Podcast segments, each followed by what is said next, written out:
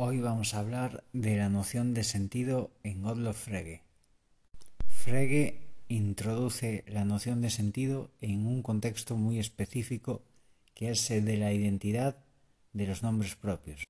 Uno de los ejemplos más ilustrativos para este problema de la identidad de los nombres propios es el caso de Venus. Venus es un planeta que puede observarse tanto por la mañana como al anochecer, al caer la noche. Y resulta que había gente que al observarlo por la mañana le daba el nombre, la etiqueta de el lucero matutino. Y al mismo tiempo la gente que lo observaba por la tarde le daba el nombre, la etiqueta de el lucero vespertino.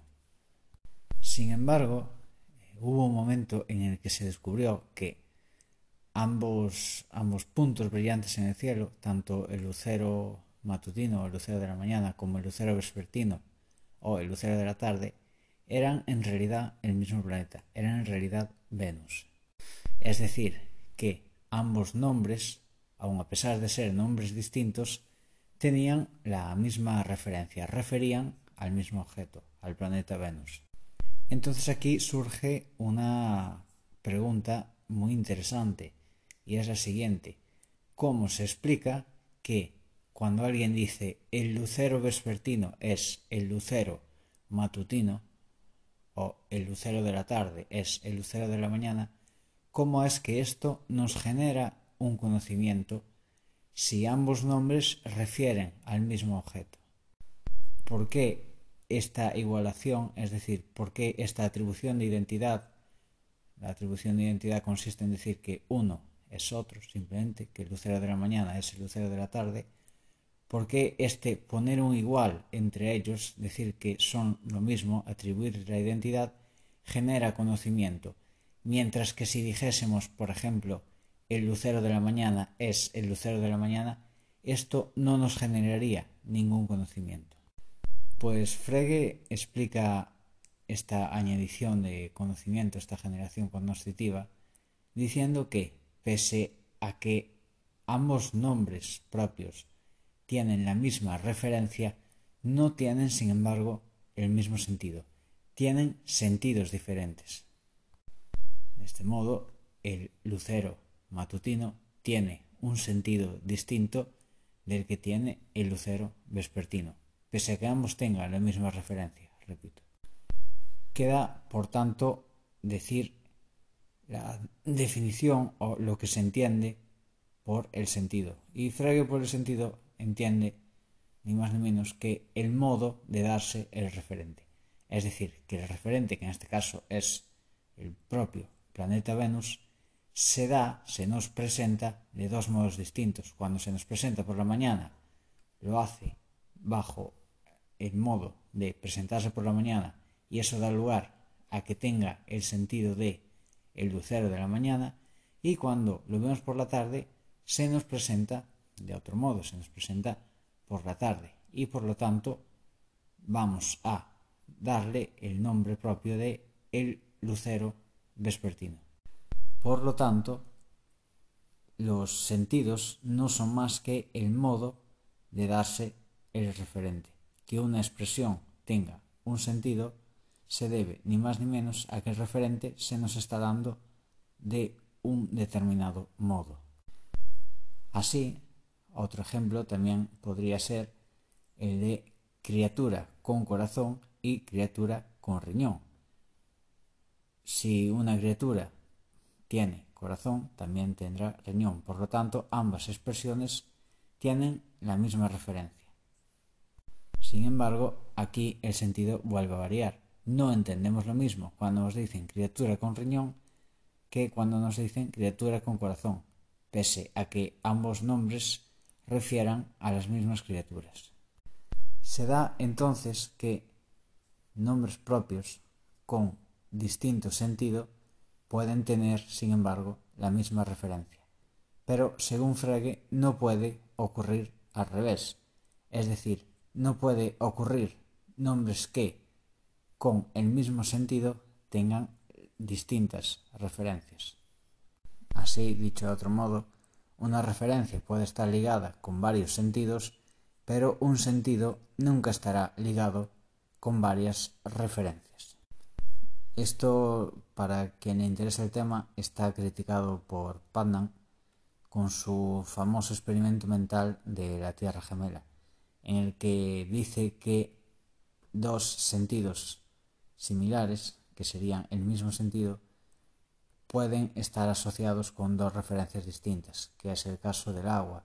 Podría haber un planeta en el que la gente asocie con el concepto de agua, con el sentido de agua, todo lo que nosotros asociamos a ese sentido, que es un líquido incoloro, que se bebe, que nos hidrata, pero que sin embargo el agua de ese otro planeta, de la Tierra gemela, no fuera H2O, sino que fuera otra estructura molecular completamente distinta, que fuera otra referencia. Tendríamos el mismo sentido, pero dos referencias distintas. Pero bueno, esto Frege no lo consideró en su momento y descartó esta posibilidad. Bien, pero definir sentido como el modo de darse referente nos lleva a un problema en el caso del indicial yo.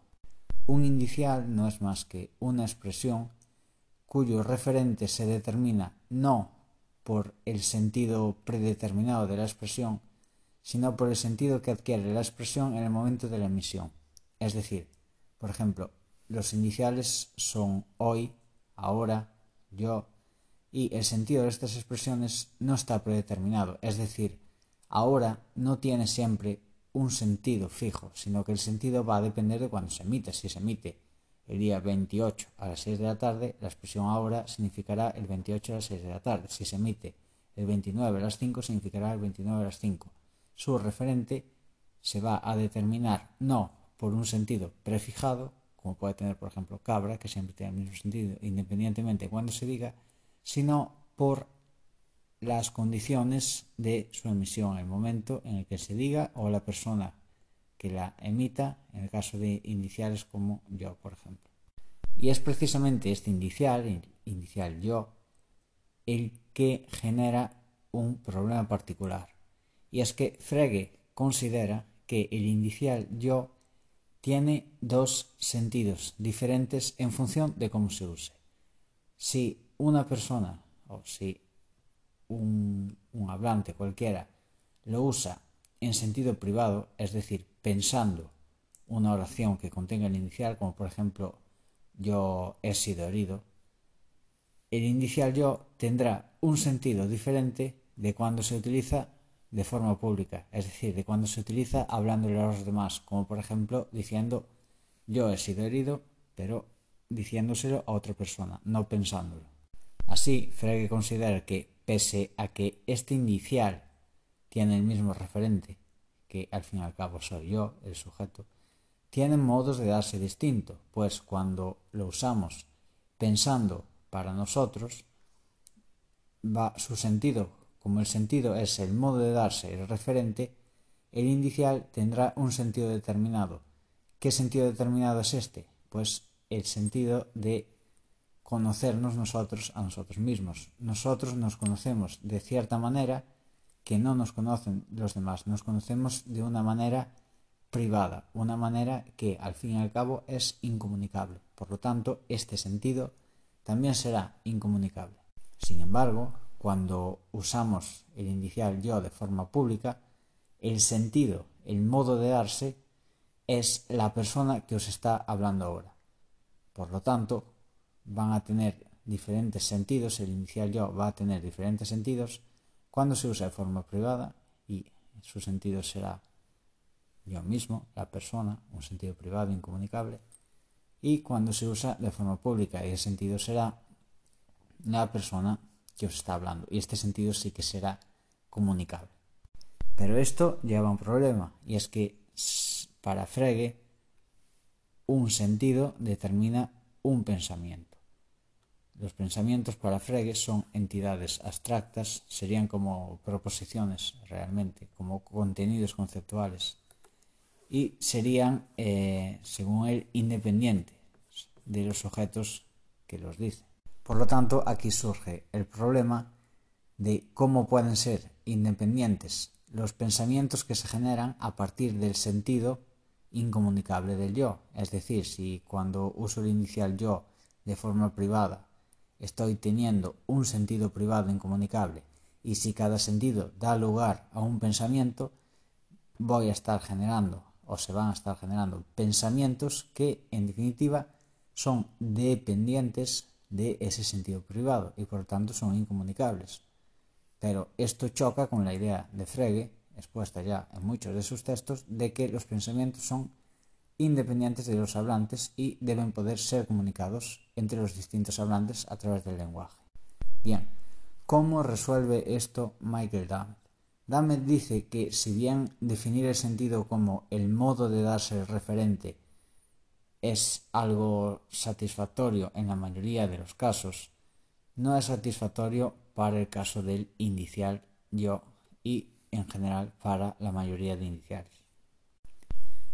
Dammit dice que Frege en estos casos debería reconocer dos ingredientes del sentido, que son, por un lado, en efecto, el modo de darse, el referente, pero por otro lado, el otro ingrediente del sentido sería la mera significación lingüística. La significación lingüística permite explicar que cuando se utiliza el indicial yo se mantenga algo constante en función de que la persona lo use tanto de forma privada como de forma pública. Es decir, que el significado de yo se mantiene constante tanto si yo pienso oraciones como yo he sido herido, como si las emito públicamente, como si le digo a los demás yo he sido herido. La palabra, el inicial yo, mantiene su sentido, no ve variado su sentido, porque al fin y al cabo tiene el significado. Y el significado no es más que eso que los hablantes entienden cuando están utilizando la expresión.